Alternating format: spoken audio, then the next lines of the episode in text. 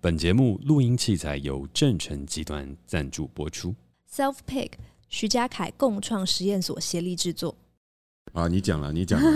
我知道你有很多事情要讲，给你讲，没有给你讲我我我没有要这我讲前面闲聊不聊了，我不聊，都给你聊。好，跟各位听众朋友讲，就是从《世代登出》第二季，当然也是我们录 podcast 这样已经第六七季了。对，这两年以来，我们终于开了小额赞助的连结。对，如哇，哇！所以就是听众朋友，就是曾经从那些你不敢跟老板说的事，听到现在是来登出。如果你还在的话，就是如果觉得我们节目有曾经帮助过你，觉得哪一集真的超赞的，就可以小额赞助我们其实有人赞助了哦。有吗？四百块，真的、哦，真的，好多、哦，是两一个人，人，两个人，一人两百，我好感动，我要哭了。真的。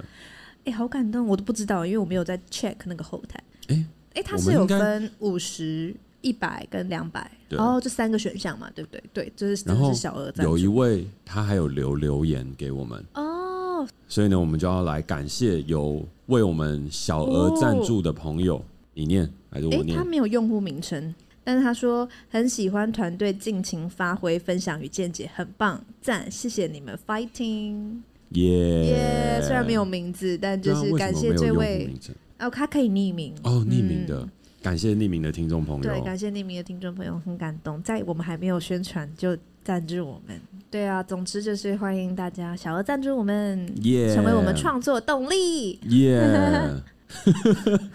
我看你还有没有要再讲什么？没有，我讲完了，这就是我今天一直提醒自己要讲，因为前面三集我竟然全部都忘记讲。没有，其实后面再开始讲也不错啦。哦就前面先让这整个听的内容纯粹一点， OK，然后让大家哎确、认我们这个关系的主题，还有这第二季的主题有越讲越进步，然后大家就觉得哎、可以哦，支持一下。对，好，那我们就好进入主题哦。好准备好了吗？准备好了，你酒醒了吗？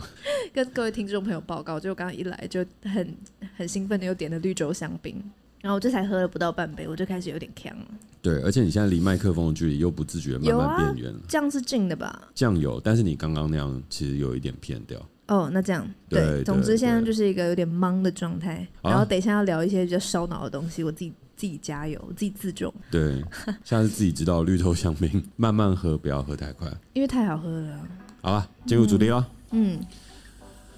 欢迎收听《世代登出》，大家好，我是嘉凯。大家好，我是 k a t i 《世代登出》呢会在每周二的傍晚五点上架，邀请你在下班的时间跟我们一起短暂登出这个时代，保养一下你的人生账号。 e 每一季呢，我们会选出一个登出的主题，探讨这个时代的各种面向，尝试找出不一样的生活方法。而这一季我们要聚焦登出的主题是关系。没错，而我们今天要讨论一个蛮 hardcore 的主题哦，就是关于要如何登出受害者心态。当当当当，欸你选这个题目蛮当当大胆的当当，超大胆，超大胆的。因为我其实一直想讲这个东西，但前面这两年来这七季，到底是七季还是六季？总之就这几季来，我都没有讲，是因为我跨不过这个坎，我没有办法分享。了解，但你今天跨过了一个坎，可以来分应该享。说，我最近思考受害者心态有一个这个阶段的整合体悟，体悟，对对对对，体体悟悟。然后我其实也有在我的晚安信上面分享，但是嗯，我晚安信上面写的内容比较失忆，诗意一点，对对对。对然后，但对是对其实我的结论是一样的，嗯但是我今天会用比较在一些就是资料的找寻啊，叫心理学的基础上面去讲我对于这个议题的体悟，这样。 OK，嗯，但是在关系当中，你要讲到受害者心态，对，这个真的是我觉得是一个很很难解的关系。很难呢，超难的你。知道为什么吗？因为我最近其实就有在看那个 Tinder 大片图，哦，我也有看，对，然后就是 Tinder 大片图里面，它就是要从受害者的角度，他必须要站出来，对，然后去揭露这个事实，才有办法防止有更多下一个受害者出现。可是你会看到的事情是，在这些受害者他要出来面对跟倾诉这些故事的时候，他们是要经过很长的时间去复原的。对，而且在把这些故事讲出来的时候，网络上面依旧会有很多人在批评他们说：“哎你们怎么这么笨啊？在 Tinder 上面划到一个人就被被就这被骗样了，对，就就被这样骗了，嗯还被骗那么多钱，还刷卡，还什么卡债，就是你们自己笨啊，什么等等的。所以一日你成为了这个受害者，其实那个受害者心态以及在这段关系当中你所遭遇的伤害，其实是非常非常困难去走出的。嗯，对，而且因为很 Tinder 大片图难我看完了之后啊，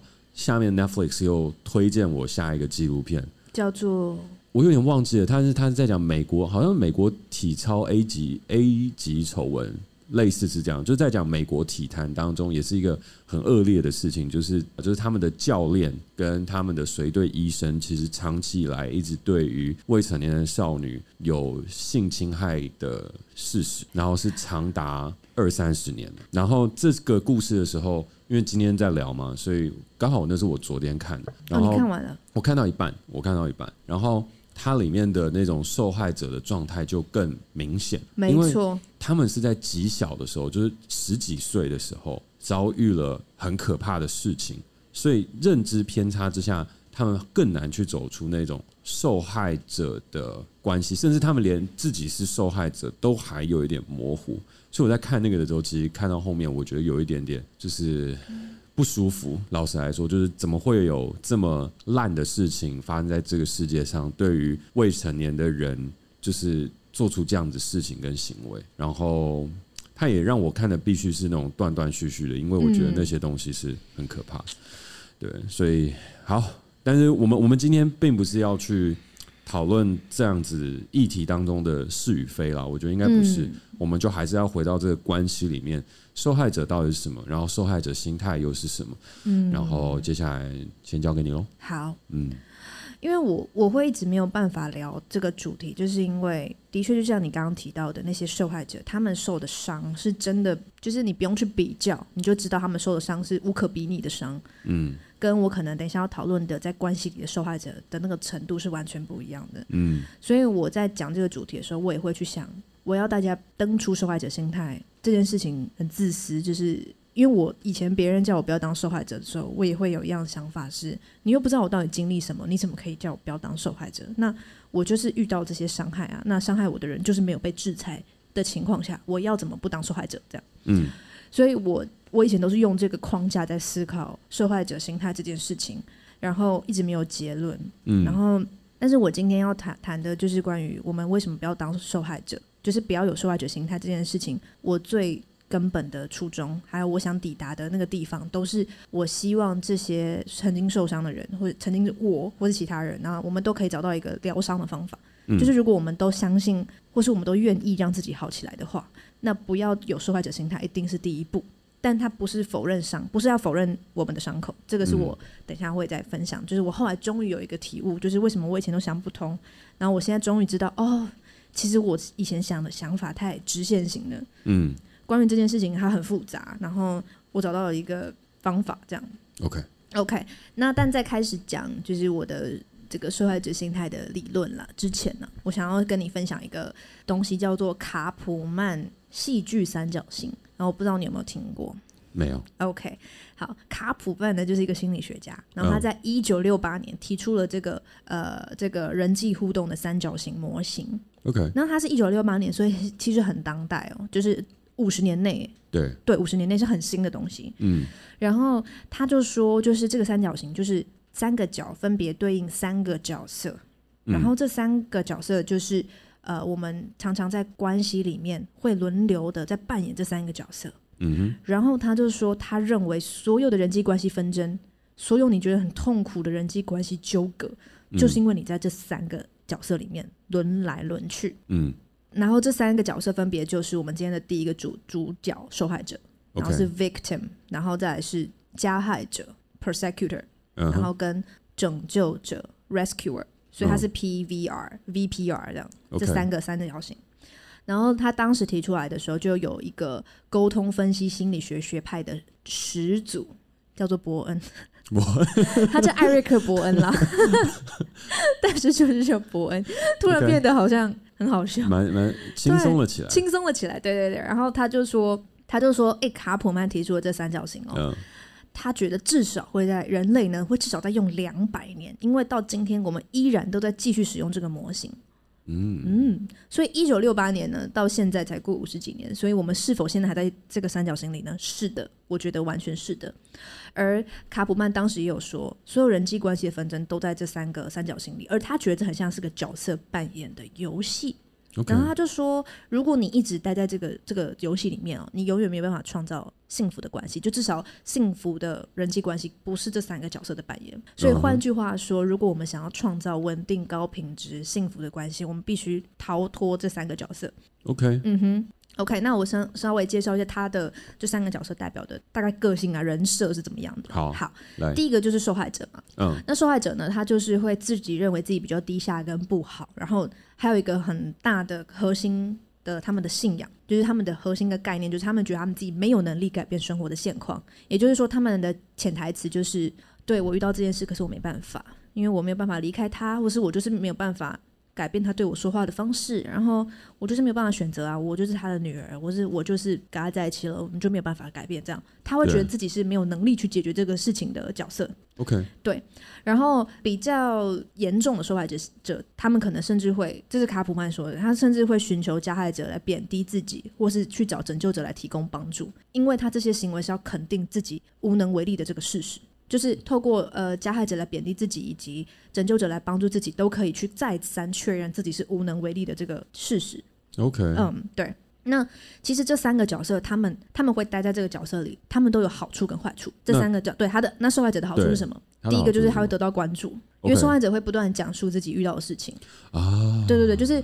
对啊，我就是被他这样，他这样羞辱我哎，然后啊，我就我不知道为什么这样他会羞辱我。我现在只是假假设，假设他们可能会这样讲，对就是哎，他们就是这样羞辱我啊，然后我每天回家他就给我摆脸色，然后每次嗯我、我什么都没做，他就一副要来打我这样，然后每次就嗯对我从来没有好脸色，然后很凶很凶这样，类类似像这样，他会获得关注。然后同时呢，因为他会认为自己遇到的状况都不是自己自己造成造的，成对，就是要么是他凶我，或是他打我。嗯所以呢，很多人生中的困难呢，他可以透过别人来帮他解决，可能就是那个拯救者来帮他解决。他会希望拯救者来帮他解决他的问题，因为这不是他造成的。那嗯他自己又是一个他觉得自己无能为力，嗯嗯，所以他就没有觉得自己需要对这整件事负责。 ，OK，对对对，然后这是受害者。然后第二个是加害者，然后加害者就是呢，喜欢指责或是批评跟贬低别人，会把别人看得比较低下，所以他们的潜台词通常都是：我觉得你这样做是错的，你应该要怎么做比较好。然后哦，我在这方面就是比你懂，嗯所以我现在跟你讲怎么样做啊，你不要听，那就是你的损失。嗯嗯，然后通常就是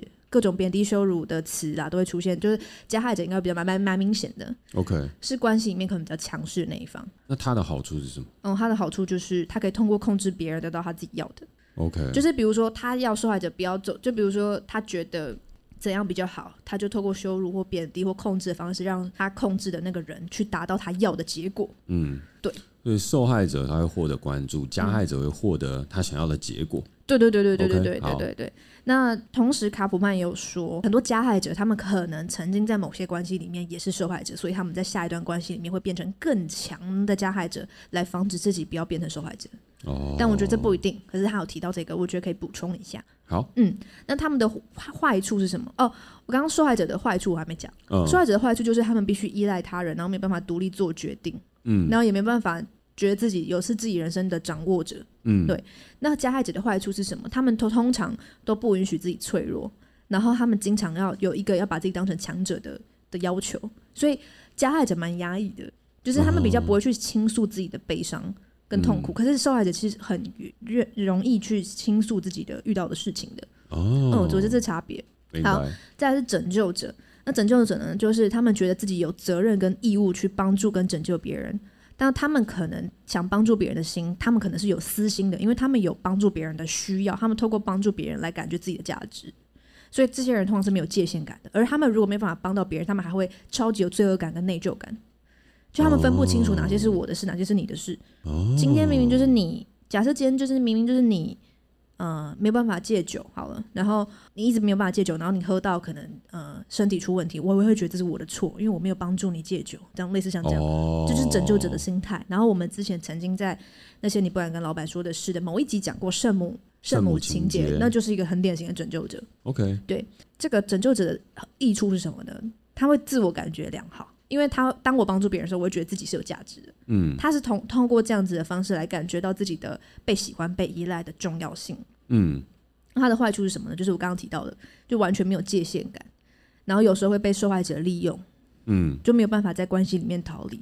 然后他会忽略自己的需要，然后他他忽略自己的需要的同时，其实就是逃避为自己的问题负责，因为他把嗯别人的东西放在自己前面，但他自己会不会有自己的难过或自己的那个不开心也会有，可是他却没有去处理他自己的个人的的情绪，因为他一直觉得别人的东西比自己重要。 OK，对，OK，这就是这三个这三个角色。然后卡普曼也有说，在一段关系里面，不是你是受害者，你就永远是受害者，你可能是受害者、加害者、拯救者轮轮流当。其实，在嗯夫妻里面很常出现这样的例子，就是他有提到一个例子，就是可能假设老公攻击老婆，那这个时候是不是老公是加害者，老婆是受害者？嗯那这时候老婆被攻击，然后超不爽，然后就反将一军，然后骂得更难听的时候，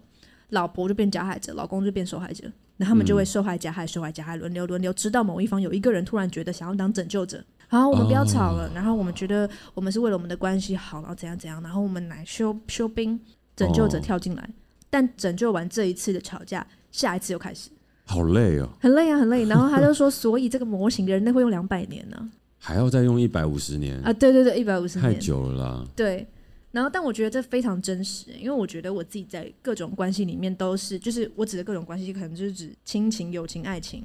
我都经历过这个三角形。嗯对，然后我今天特别想要着重的是受害者，因为我觉得其他两个就讲不完呐、啊然后受害者，我觉得是一个最最难离开的位置，呃，可能每一个都蛮难离开的，但至少我自己会觉得蛮难离开的。对，因，OK，为我因为我觉得受害者的典型的心态，就是因为你会觉得自己没有选择。就比如说，我没有办法选择我要出生在什么样的家庭啊。嗯那我今天就是出生在这样子的家庭，然后我遇到这样子的迫害，嗯那你到底要我怎么样不当受害者？嗯对，就是我其实困在这个思维里面非常久。嗯就是不管很多人怎么跟我说，就是说这件事情没有那么严重，你不要觉得自己好像很了不起，然后嗯自己的伤口到底是多大，嗯不管别人怎么跟我讲，可是我自己心里面就是我就是很难过啊、我就是很受伤。嗯，那我到底应该要怎么脱离呢？其实你在聊这个时候，就聊到这三种角色，我也一直在反思我自己人生当中是不是也有陷入过这样子的状态。但我发现我自己其实蛮蛮早就跳脱出来的，很厉跳害，很脱厉害，跳脱出来。我我有一个感觉事情，就是每一次当别人在分享一些悲伤的事情的时候，嗯我其实是很很愿意去听的。嗯然后在听完了之后，也会分享说可能我的一些看法、啊一些东西。然后我觉得这其实应该是很正常的事情，但我后来才在一些群体里面发现，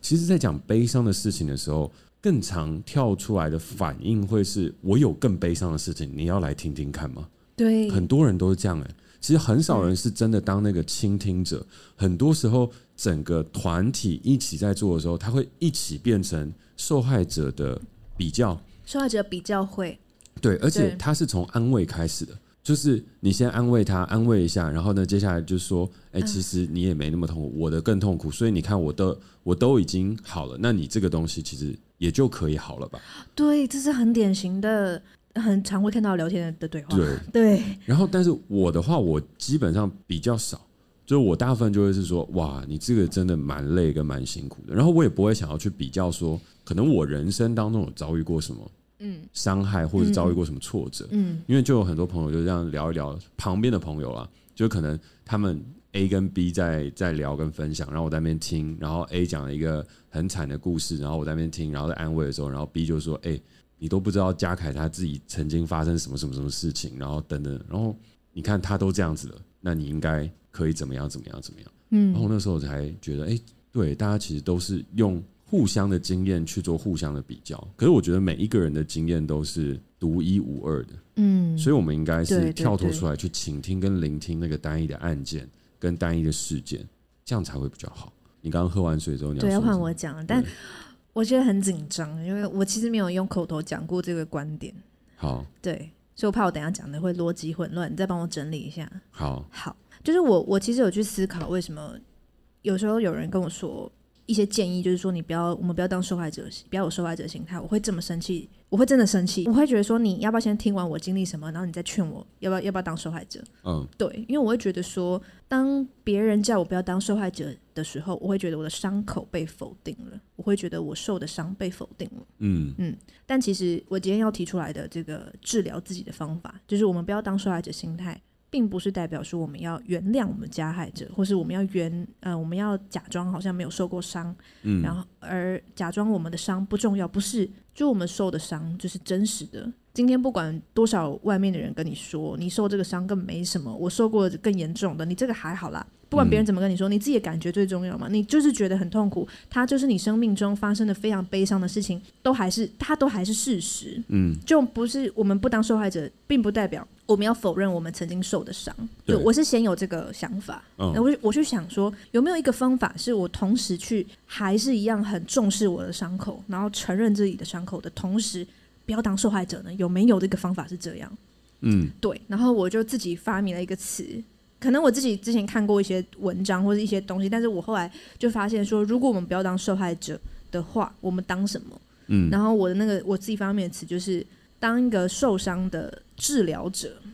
受伤的治疗者，对，就是你是一个受伤的人，嗯但是你是有治疗能力的人，嗯所以这个东西跟受害者的差别就在受害者呢，他没有治疗功能，因为他会嗯觉得我发生的事情就是别人造成的，然后我这个伤口很大很大，你快来看。嗯，然后你你们每一个人都不能再往我伤口上撒盐撒盐了。然后你们有没有看到这伤口很大？不要再跟我说我不痛了。嗯对，会觉得自己没有办法改变，是别人撞我，把我变成这样。嗯但受伤的治疗者呢，他是你们看，就是真的，我我有这个伤口，然后这这件事情真的让我很难过。我承认这件事情，我承认，我承认我受伤，然后我嗯承认这个伤口就是在我身上，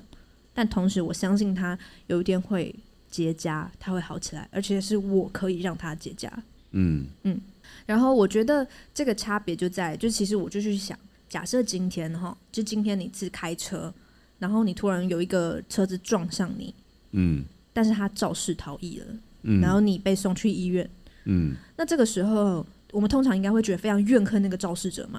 对不对？我们对就会说那个肇事者怎么这么鸡掰啊，怎么这么奇怪啊，他怎么跑走？我一定被我抓到，我一定给他怎样怎样，搞死他这样。对你一定会骂受害者，呃，不加害者。对，但你同时，你最要紧的其实是不是你自己的伤口要，就你自己假设腿已经断了，对最要紧的是不是说你要赶快去治疗你的腿断，你要去复健，嗯你应该不不觉得说你透过骂这个加害者会让你的这个腿好吧？嗯对，其实不会。那所以我觉得说，第一个是你要先承认你自己受，就你承认你自己发生这件发生这件事情，你先承对认这件事发生，这件事造对你造成不小的伤害。然后第二，二个是你要接受，你要第二个是你要接受哦，接受这个伤口就在你身上，然后那个肇事者可能已经已经走了，不管他还在不在你生命中，你要接受这个东西就是在你身上，他那个对方不会跟你分担这个伤口，因为嗯腿断的人是你，不是他，你要对接受这件事情是你跟你个人的事情，嗯对，这第二个。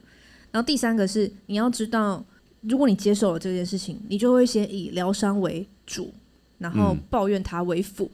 嗯，不是说不能抱怨他哦，因为他的确有错啊，就是他对肇事逃逸的确有问题嘛。对也不是说你要原谅他说哦，我变得很佛祖啊，没关系，没关系，他不是故意的，不是，而是你会颠颠倒那个 priority，嗯你不会先以抱怨他为主，复健为辅，你会先以复健为主，抱怨他为辅，嗯所以你会专注在自己的。自己的伤口，你会好好的受伤，好好的疗伤，你会愿意给你自己的伤口一点时间，因为你知道我不可能马上就站就站起来走，嗯，可是我会尊重我的伤口，给他一点时间。然后我相信我自，我相信我绝对能透过复健变成像我以前一样可以走路的样子，嗯只哼是我现在还不行。嗯然后我同时知道，我不停的骂那个肇事者，他都不知道逃之夭夭去哪里了。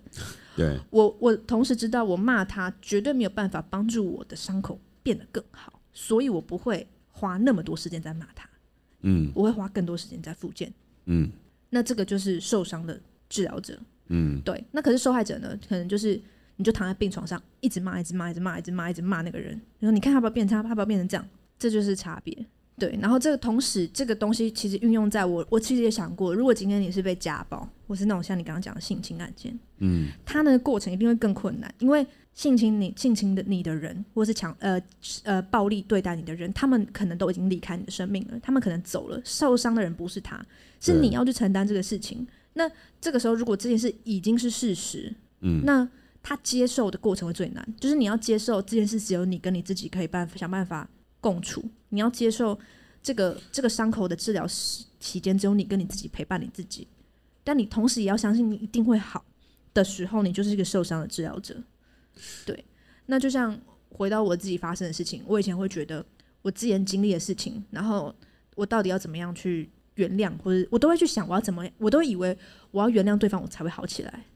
但其实不是，这没有因果关系。我其实是可以透过自己治疗自己，但我还没有办法原谅他，没有关系。这样嗯，对，但同时我会把这两件事分开，那你觉得你在那个受害者的期间待了多久？好久哦，二十年吧。而且因为我在不同关系里面，我都有很强、蛮强烈的受害者心态。那当然，我跟别人分享的时候，我会、我会、我发现，就是是我有受害者心态很强的时候，是 嗯，我可以把很久以前的事情讲的很像昨天发生一样。哦，就很像假设今天我就说，哎、我之前车祸，我腿在大断掉，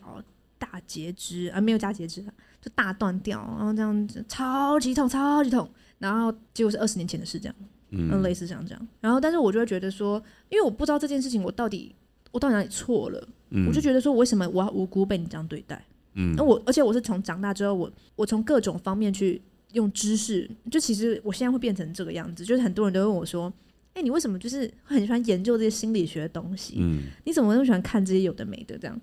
其实我我是原本我的初衷是想透过知识来治疗我自己，嗯，因为我有更多的知识范本，也许我就可以去接受或是原谅我在我身上发生的事，或是我会允许那些在我身上发生的事情，他们就是发生的。嗯但是就像我们之前曾经聊到的，上一季我们聊到了，就是内容的层级有分资料、资讯、知识跟智慧。嗯那当知识再怎么样累积，其实我就发现它是有个临界点的。我需要对诞生出一些生命的智慧，才让让我真正疗伤。嗯我就发现每一次我在讲那些曾经我发生过的事情的时候，我都会觉得再痛苦一次。嗯，就是那完全就是我自己，在我已经快要快快要结痂的伤口，或是正在疗伤的伤口上面，再把它挖出来。嗯那你们看，你们看它里面就是这个这个皮下组织都烂掉，你们看到了吗？看到了吗？好，我我再我再去请护士帮我再缝一次，嗯类似像这样。但明明就护士都帮你缝好了，嗯你明明就是可以要给他时间慢慢疗伤，但你还是遇到有人就说，哎、可以就是聊到某一个伤口、哦，然后就、嗯哦给你看给你看，就把它打开，硬生生把它打开，你看你看你看里面怎么样？然后就所以它永远都不会好。那你觉得你是从什么时间点走到了你刚刚所谓的受伤的治疗者？很最近哎、可是我并不觉得我真的走到了啦，但是我开始有这个，我希望我可以往这个方向走。但是我想到这个真的是今年年初啊，年初二的零时候二二，年呢、但我之前都还是会，以前他讲一些事情的时候，我都还是会觉得，我还是会觉得说，明明就你做的那些事，嗯就像你刚刚说的那些纪录片，就你做的这件事情，然后你不觉得自己有问题就算了，然后你还好像是一个过得更好的人，然后好像没什么样的人，没什么、嗯没什么做错的人的样子，继续就是过你自己的生活，然后可能甚至把我讲的更不好。嗯但明明事实是怎么样，有些事情是很客观的，就是有些东西，像比如说，可能两个人吵架，各执其词，一对方啊，各执什么，各执其词，对各那执一言，各执一言，那这样的东西都没有对错，但有些事情就是还蛮明显，嗯，就是哎、诶就是有点问题，然后你也你也可以觉得好像没什么，那我当然会更生气啊，嗯我当然会更觉得你这样到底要我怎么不当受害者？好像如果我不当受害者就便宜了你，嗯所以我以前真的都是这样子在想的，但现在我就觉得说日子是我在过，对。对我要找到一个方法让我好起来，其实我觉得录这一集对你来讲是很不容易的，很不容易啊。因为我说那个不容易的点是，其实你用了一些比喻，用了一些方法，然后来去描述这个受害者的心态跟过程，但是那对你来讲，其实是你自己身上遭遇一些经历跟一些伤害。嗯可是因为我们又在录这个 podcast，嗯然后我们的 podcast 也还是有蛮多人在听的，嗯所以就变成你在分享这个时候，其实你也很难去把自己的故事分享出来，因为就像你说的，这样好像就会又会变成是说，哦，我把这个故事分享出来之后，是不是陷入到刚刚的那种三个角色轮回？对不啊小心的，我们在可能网络世界或是一个更大的一个传播的媒体上面，变成了另外一种可能潜在的加害者，嗯或是造成了什么我们不知道的影响。对但是这个东西在我的心中，我其实有一个不同的看法。嗯这个不同的看法是，我以前也一直会觉得以德报怨好像还不错，就是哎，嗯别、人对我做了什么事情，然后我就放过，然后放过了之后，我自己好像就可以过得更好。嗯那这个就是我们以前讲的一种解决受害者心态的做法，就是我们就放下。嗯但我后来发现，人的层级其实很难去做到这一点。我发现我能够走出，就是也不会走出啊。就是我以前曾经也会有过那种受害者心态，就是想说，诶，是不是我小时候发生了什么事情，然后导致我现在变成这样？然后是不是因为那个东西我没有做好，或是不是我会想要软弱一点，靠别人去解决什么问题的时候，我最终走出来的方式是直球面对。那个直球面对就变成是以直报怨，就是我会直接的去面对他，然后去不不会说是攻击，不会说我变成加害那一方，但是我要先讲到和先做到，我觉得公平了。其实我内心是有这样子的因子在面对受害者心态和面对我所遭遇在我身上的不公平，但是那个公平性并没有具有很强大的攻击性。举例来讲好了，就像是我前一阵子一直困扰我到现在，就是在经营这个餐酒馆绿洲。嗯对，这 Oasis 这个这个餐厅，其实我经营了这样两年了。但是这两年的期间，其实又经历疫情，又经历很多事情，其实风雨飘摇。嗯而且在最一开始的时候，其实这间店是我相信我 partner，然后我相信他的能力可以一起帮我把餐饮这件事情做得更好，所以说服了股东投资了钱，然后去把这个店给弄起来。但这个店弄起来之后，结果并没有把整个东西弄好，反而造成了两间店的纷争，然后到最后掀起了很大的争执。我还记得那时候是清明扫墓之前，然后我要去摆平所有的事情。那时候大家还有说要打架的啊，放话说要干嘛干嘛一大堆。然后我花了两三天的时间，连夜把每一个人谈完，好稳定下来，然后接下来把这个担子承接起来，然后去做。但我内心其实有觉得很大的不公平，就是呃我付出了这么多，结果为什么随时都我来担？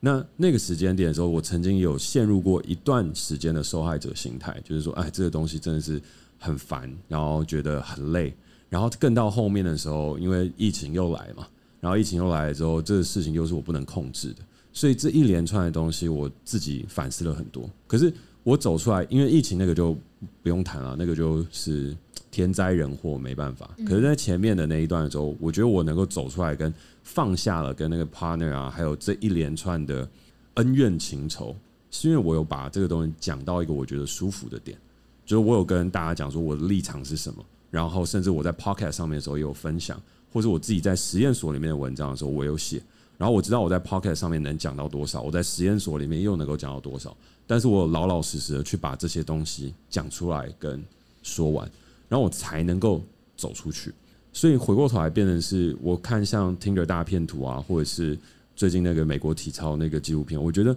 如果我们要走出受害者心态的话，不是说我们要变加害者，但是他会要建立起一个防御机制跟直球面对，我觉得那还是一个必要的，就会变成是说。我都会，也不是鼓励啦，就是当有人来跟我聊这个事情的时候，我会分享的事情是，你可能你要把它讲到一个你觉得的公平，不然都会很难走过去。可是我觉得这个东西是最困难的，因为就像你刚刚在聊的时候，我也觉得就是有很多时间点你是可能会想要把这个东西分享出去，可是因为我们自己也有我们的道德界限，我们有我们自己的想法，所以又很难畅所欲言。嗯所以我觉得停留在受害者心态有一个最大的问题，就是我们要怎么样去平衡我们的道德界限跟我们的所作所为。我们没有去伤害他人，可是我们要让自己变得更强大。嗯可是这个平衡，我到后来的时候，我就发现没有办法做到这么完美。你一定会伤害别人，你一定会否定别人。透过否定别人和透过走出就是受害者的这个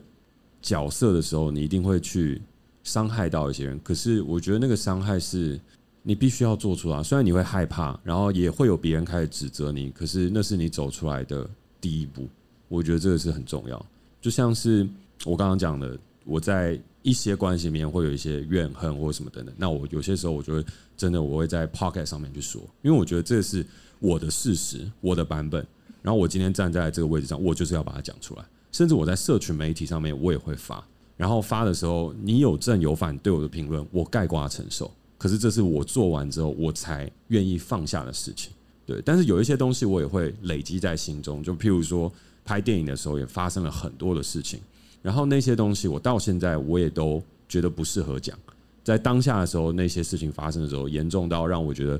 天哪，我是不是走出去外面给车撞死就好？就是那个故事，我私下有跟很多的朋友分享过，但我都说这个事情，就我绝对不会在公开的场合分享出去，因为那会引起不必要的麻烦。可是，在私下的时候，我会讲到一个我觉得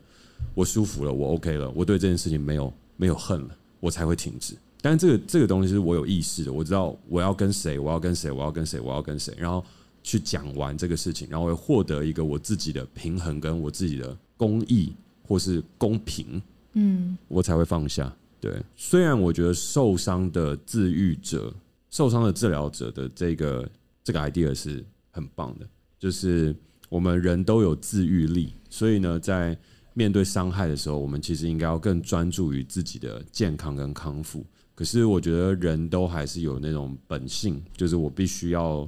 得到一个属于自己的公平吧，对啊，所以我觉得到后面的时候，我自己也会去想得到公平这件事情，它到底要怎么做到？那我的办法就是，我还是要很直面的去面对我的需求是什么，我要讲到哪里，我会说可以到此为止，然后我会放过自己。所以之后我在遇到任何的状况或情况，会让我有一种受害者心态产生的时候，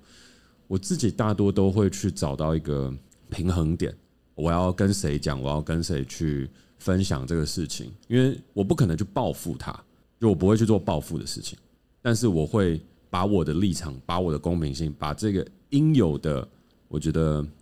世人的判断和属于我的客观事实，他要讲出来。对，但是这个东西的话，他一定会去伤害到别人，因为加害者也是人啊。就是在像你刚刚讲所有关系里面，大家互为加害、互为被害、互为受害。那在这样一个关系里面的时候，我觉得就像是我记得之前好像有在 podcast 里面分享过，就是一个日本的漫画，就是任何一个英雄故事在另外一个人的世界里面，你就是坏人。嗯嗯，对，所以这是我觉得你在录这一集的时候，我觉得你要累跟比较困难的地方，就是我们要聊受害者心态，然后你自己同时也是长期待在受害者角色的一个状态。可是我们到底好好的分享好聊，然后我觉得那一那个东西是走出来的时候必经的一个过程吧，只是要看什么样的一个时间，你真的可以很好的去聊，然后也没有亏欠，也没有愧疚，然后就是很坦坦然的去陈述它，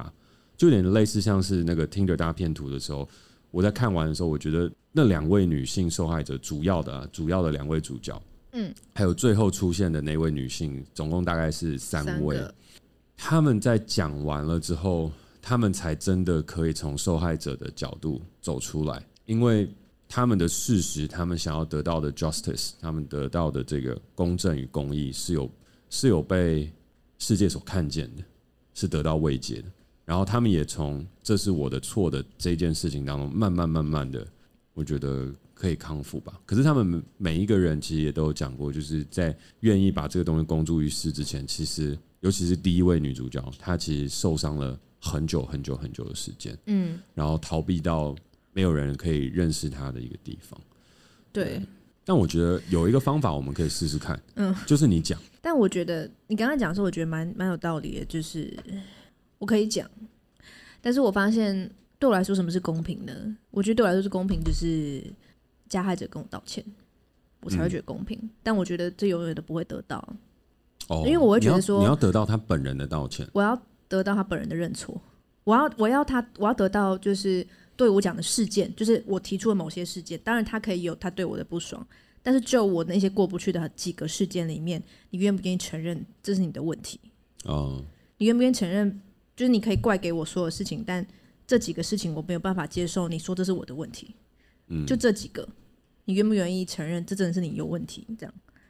那但是我觉得我要讲到这样，我才会认为达到我心里面的公平。可是这个，我就发现这不是一个长久之计，因为我每次讲完的时候，我可能跟别人讲，别人都会觉得天哪，这样。那当然这是我版本的事实嘛。嗯，对，那可是我讲完之后自己也会更难过，我就觉得天哪，我怎么会发生这种事？我怎么会经历过这种事？嗯，对，所以我觉得我永远都得得不到我要的那个公平。那当我发现我如果是要为了追求那个公平的话，就是没有那一天啊，那对，嗯那这个状况跟我的状况跟的你确状况比较不一样。不一样，因为我我不会追求得到那个加害者的道歉或者认错，因为我觉得不太可能发生。因为在他们的世界里面，他们可能就是英雄，就是他们有他们自己论述一套事情的方法。但我要确保事情是第一个我亲近的人，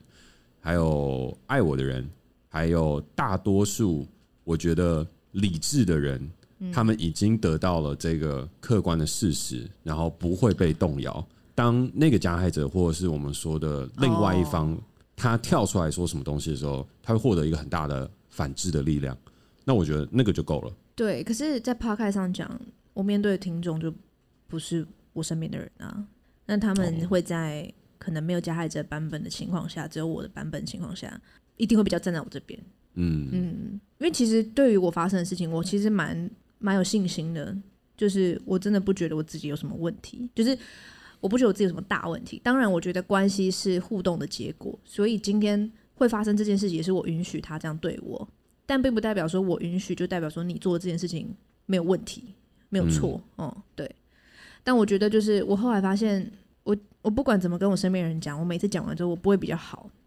因为我总是因为我还是会可能听到一些对我来说那些加害者他们的他们现在的对我的看法，然后他们对我他们的态度，我就发现那我永远好不了，嗯，所以我一定要找别的方法，因为我以前都是用讲的啊，我以为我讲了就会好，讲了就会好，你倾吐一下就会好，倾吐一下跟身边的人讲一讲，你就会放下了。但有些伤就真的不是你讲一讲就会好，就有些事就是你想到都会觉得为什么我会让他这样对我？那那时候我在想什么？我我其实会生气，我没有办法保护我自己，当时的自己、就会觉得自己怎么那么笨，那么蠢。然后跟别人在讲的时候，别人会说：“天哪，你怎么那时候可以接受别人他这样对你说话或这样对你？”我就说我不知道，因为那时候我爱他，爱他们这样。其实就我妈也是啦，就是这几个关系里面，当然我妈也是，但我妈的话比较是因为我没有办法离开我妈嘛，就是这个血缘关系，所以我妈是我有在真的在正式在修复这样。嗯，对但其他的关系就是，就像我刚刚讲的，其他的可能就是比较偏肇事逃逸。我不是说他们逃逸，就是说他情况比较像，这这个加害者不在你生命里了，哦那那你也没有办法再有机会跟他对话，甚至有时候你们关系的的的互动是定型的，就你们相处起来就是这样，就是你应该有听过很多人就说，哎、呃，有一个人他我怎么跟他讲他都不听，然后另外一个人跟他讲一模一样的话，他就听进去了，嗯，嗯、很多这种例子嘛，对，那明明我们俩讲的是一模一样的，为什么我讲了他却不听呢？因为我们关系的互动已经定型了，所以他不可能会接受我的说法，但他可以接受一个别人的说法，这样。所以我就知道说，今天就算真的有有机会跟他们那个面对面，也不一定我可以做到这件事情。这件事真的很难，嗯，对，就是很多人后来就有时候在讲啊，然后但是说你为什么当时不会怎样怎样怎样怎样怎样怎样？就是我就会去想，就是很多可能被强暴的女生，然后她们一直没有办法去讲她们自己的过过程、受伤的过程，然后大家会说你当时我没有，难道没有警觉吗？没有怎么样怎么样？其实这都是某种检讨受害者的的的行为，就是当时就真的是你没有办法想象那种压力是你跟这个人创造出来的关系的结果，已经固定到你没有办法逃脱。嗯，对，就是有一个 Netflix 的纪录片叫《女佣浮生录》，她就在嗯讲一个女生、她如何逃脱她跟她丈夫的暴力结构，然后她去那个那个暴力收容所，就是那种被家暴的妇女去的收容所，但是她老公其实没有真的家暴她。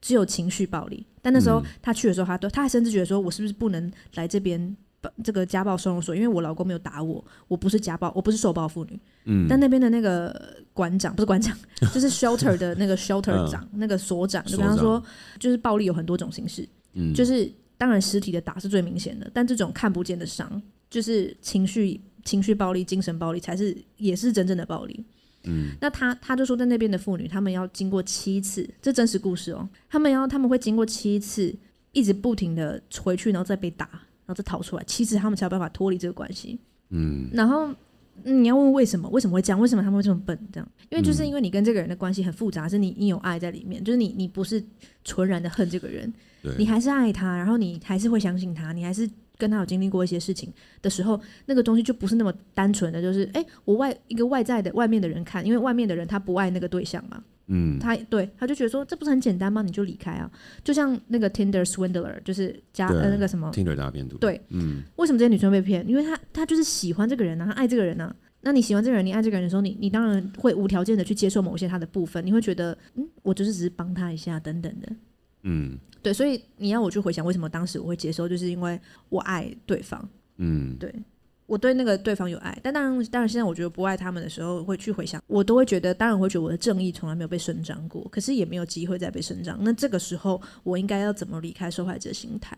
我我如果继续不停的讲述当时发生的事情，我每次讲完，我每次痛苦，那我要这样再几次？哦，对，那我又不想要假装很圣人的，就觉得啊，没关系，我原谅他们，他们就是他们应该有自己的苦衷吧，等等，我不想要这样，因为我就真的很生气，我真的很讨厌呢、嗯，很讨厌他们对我做的事情，我为什么要装的好像我不在意了？嗯，所以我有没有我有没有一个方法是我可以同时治疗我自己，同时就是没有要原谅他们呢？嗯，对，有没有一个方法是原谅跟疗愈是没有正相关的方法？这样，因为以前我就像我刚刚讲，我总觉得我要原谅他了，我才能放下，我放下了我就会好，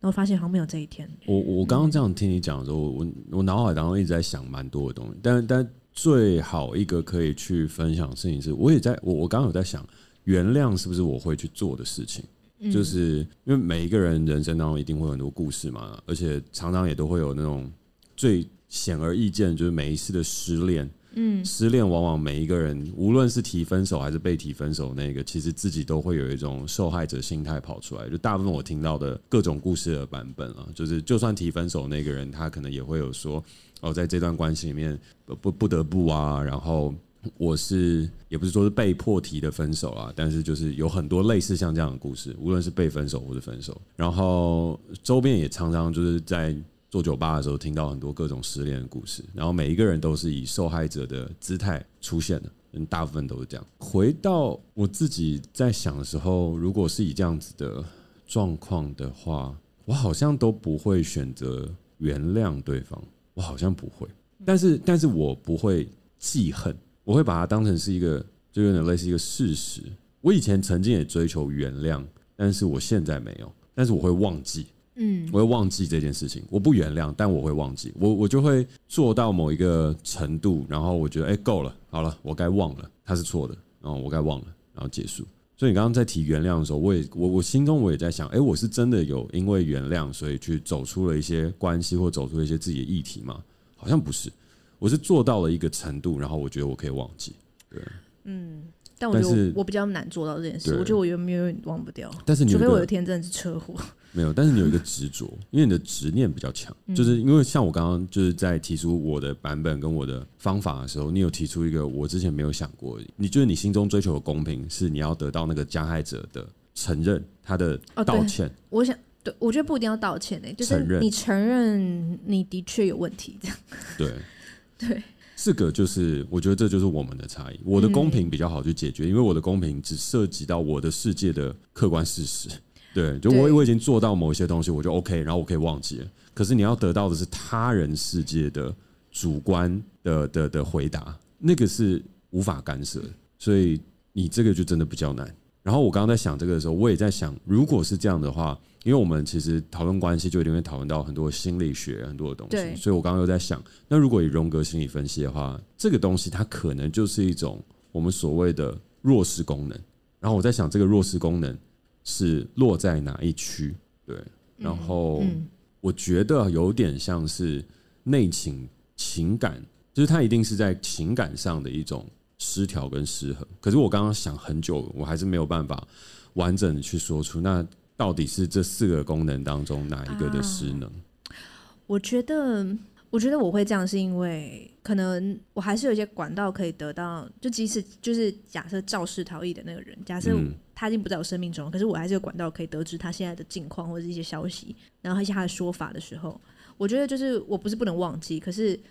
当我知道他的态度是。甚至也是把自己当受害者，然后觉得是都是我的问题的时候，嗯，我因为得知这些东西，我得知他的立场，哦，让我更放不下。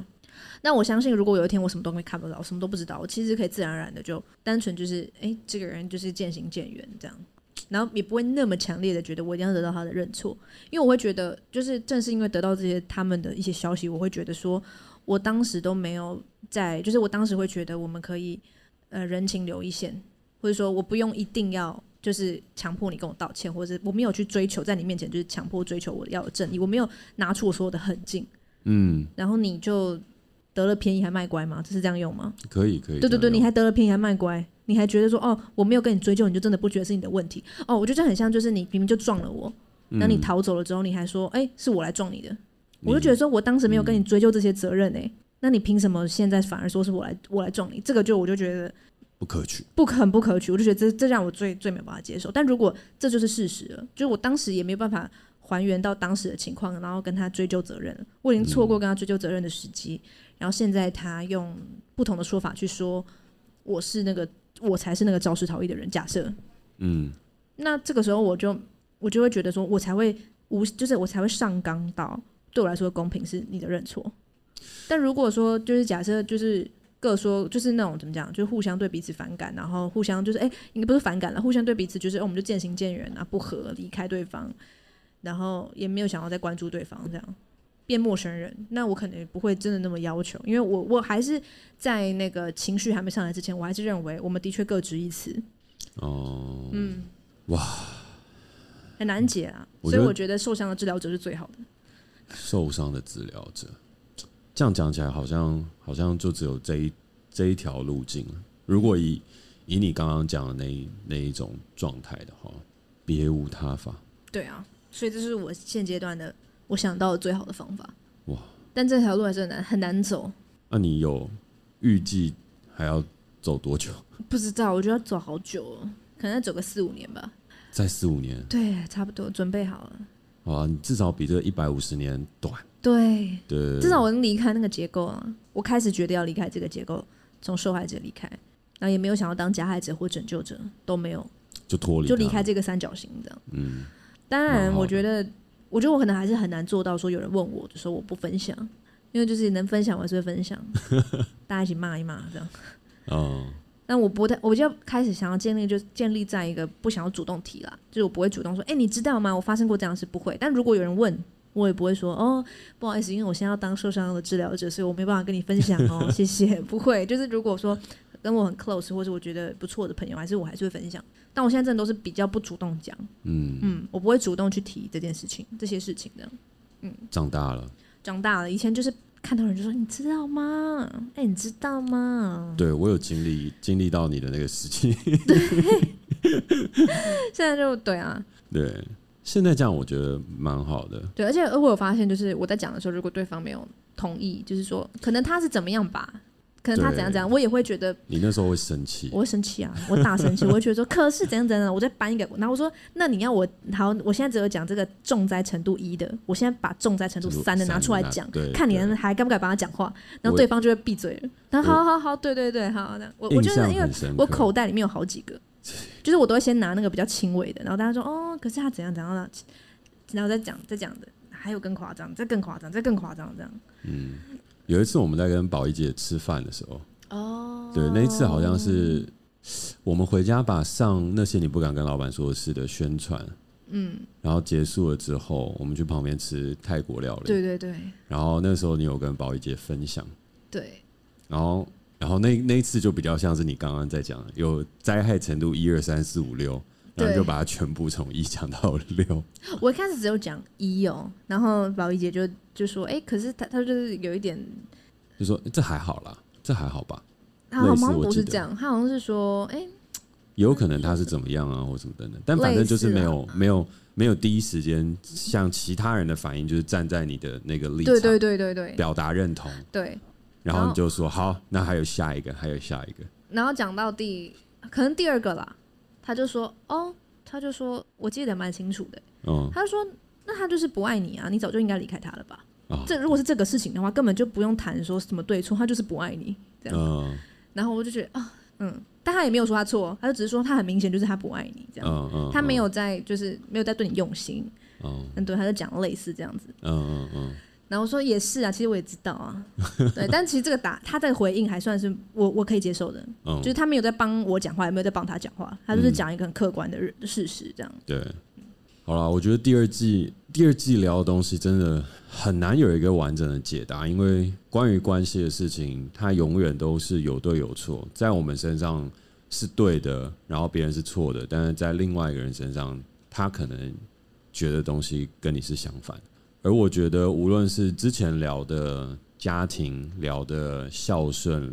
到我们今天走的受害者，甚至是我觉得再往下，我们一定还会再去聊更多更多的关系。我觉得面对这些事情，我可能唯一一个建议跟想法可以分享给听众朋友，就是我觉得每一个东西都是过程，然后我们终究有一天会长大。当你经历过了很多很多的事情之后，你会发展出一个你顺应这个社会的方式，因为这社会不会一味的对你好，也不会一味的对你坏。但是会因为你所给出的回应和你所相处的方式，在某一个天平上加重。就是如果说你的回应方式改变了，我觉得世界回应给你的方式也会改变。然后这不是灵性的那一那一块的诠释哦，我讲的东西是很实在，因为有有因为现在也有一派，当然我也蛮相信的，就是你善意的给这这个世界，世界就会给你更大更大无穷尽的善意，那好像是吸引力法则嘛。嗯，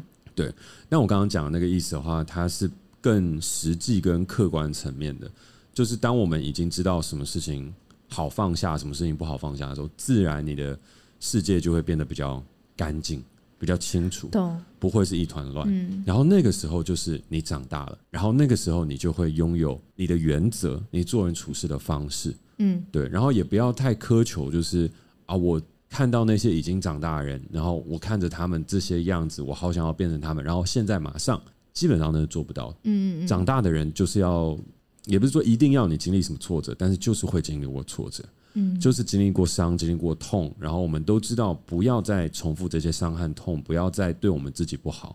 我们要活得更加的自我，然后过得更好的时候，我们这些原则就可以被建立起来，然后我们就长大了。嗯，所以我们都在各种关系里面不断的长大。你只要长大就好，你不要让自己退化，对，退化就会让你的人生变得很辛苦。那个退化就代表你的执念和你的不满足，还有很多很多的问题。所以我刚刚在想的时候，唯一可能给大家的一个 take away，或是我自己在面对这件事情的方法的话，就是我们都要学着长大，然后成长，grow，up，然嗯后不要让太幼稚的行为跟或是曾经的伤痛一直停留在我们的心中。但每一个人长大的方法都会不一样，然后每一个人就会因为这个独一无二地长大，变成独一无二的自己，嗯，然后世界才会变得更加精彩和丰富。但唯一的期待就是，我希望我们大家可以早点长大，然后早点不要花一百五十年在跳脱这个 对受害者现、在就加可以害跳者脱跟拯救者，现在就可以跳脱了。嗯而且我觉得跳脱最重要的关键不是不是去修补你的受害者，而是我觉得就像 k a t i e 他刚刚说的，你会跳脱出这个轮回。那可能以 k a t i e 的做法，就是受伤的治愈者，嗯，对，无论如何你都是先跳脱再说。对啊，对对。然后我最后想讲，就是我觉得，如果是受害者心态的话，会一直有在活在一个自己的生命是被掠夺后的结果，然后你是从这个被掠夺后的人生里面拼凑自己的人生走出来的感的感觉。但是我觉得受伤的治疗者是，你会相信你自己有治疗跟创造能力，所以你最后，我相信受伤的治疗者走到最后面，你回顾你的人生，你就会发现，你就是经历了你该经历的，嗯，嗯，它是一个很平淡的对于生命的诠释。然后我希我也希望我自己有一天可以，就是我其实都知道，就是我经历这些，我不是活该，然后我也嗯不是，对我不是活该。然后但嗯是它就是我在这个生命里面，我已经经历了，我我也该经历了，然后我就是走过了这样，嗯，嗯，大概是这样。对啊，我觉得你刚刚最后那个讲得蛮好的。谢谢，对，就是你跳脱了之后，其实你要去创造更多的事情，让自己就是过得更好吧，对吧？一直执着在那个伤口，没有用处啦，没有用对对对，人生也可惜了。真的。好，好，那在节目的最后呢，再次邀请你在每周二与我们一起短暂的登出这个时代，解构社会。实现自我成长。没错，让我们的人生账号都可以登出一下再启动。那如果大家在周三到周六晚上有空的话，有些故事想要聊聊或分享的话，就可以到 Self Oasis 二楼 Self Lab 一起来喝杯鸡汤、喝杯酒，聊聊你的故事。嗯，然后欢迎大家订阅我的晚安信。关于今天的刷者心态，我也有一封信是在讲这件事情，但是是完全不同的的的叙事方法。对，然后呢比较诗意比较诗意。然后呢，同时呢，如果喜欢我们的节目的话，也可以小额赞助我们。嗯，好，那我是嘉凯。我是 k a t i e 如果你喜欢我们的节目，欢迎订阅我们。有任何想跟我们说的话，也欢迎在 Apple Podcast 给我们评分加留言，或是透过底下的链接私讯给我们哦。那我们下下次次见见，拜拜拜拜